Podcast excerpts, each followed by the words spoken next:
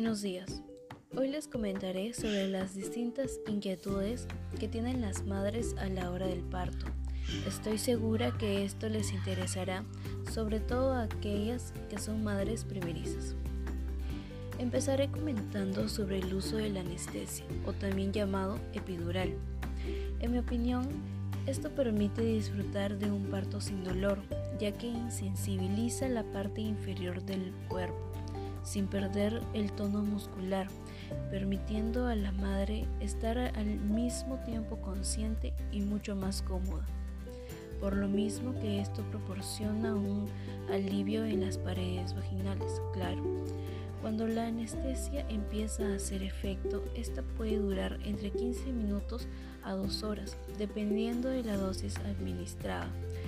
Para dejar más en claro estas ideas, mencionaré algunas ventajas y desventajas del uso de la anestesia. Como ventajas podemos afirmar que no afecta tus facultades mentales, por lo mismo que estarás consciente durante todo el parto. Sentirás contracciones en forma de presión o tensión muscular, asimismo un ligero adormecimiento, pero sin perder la movilidad.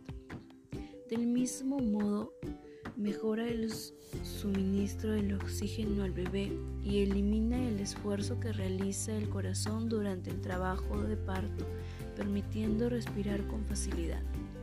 Ahora, como desventajas tenemos la bajada de presión arterial, pero no deberán preocuparse porque para evitarlo solo deben estar bien hidratadas con suero está también la pérdida de la capacidad para pujar, los dolores de cabeza, pero para que sean más llevaderos es recomendable beber agua y estar el mayor tiempo posible acostado.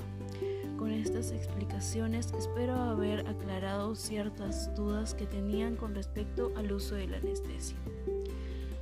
Ahora pasaré a comentarles sobre los diferentes beneficios de un parto vaginal o también conocido como un parto natural. Para ello, considero que primero debemos saber si son candidatas al parto natural. ¿Y cómo nos damos cuenta de esto? Pues deben estar en la primera etapa de labor, que es no más de 24 horas, y deben tener 10 centímetros de dilatación en el cuello del útero también contracciones intensas frecuentes y por supuesto el bebé debe estar debe estar en una posición de expulsión, es decir, con la cabeza hacia abajo. Después de confirmar estos pasos, pueden estar seguras de tener un parto natural. Ahora, ahora sí, teniendo claras las indicaciones anteriormente dadas, les hablaré sobre los beneficios estos los separaré tanto en beneficios para la madre como en los beneficios para el bebé. Empezaré hablando sobre la madre. Como sabemos, ella es la protagonista al momento del trabajo del parto.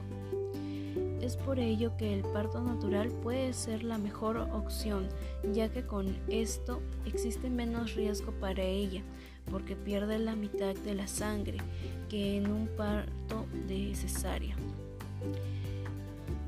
Mantiene unos niveles de azúcar en la sangre adecuados y ayuda a que la placenta reciba más oxígeno.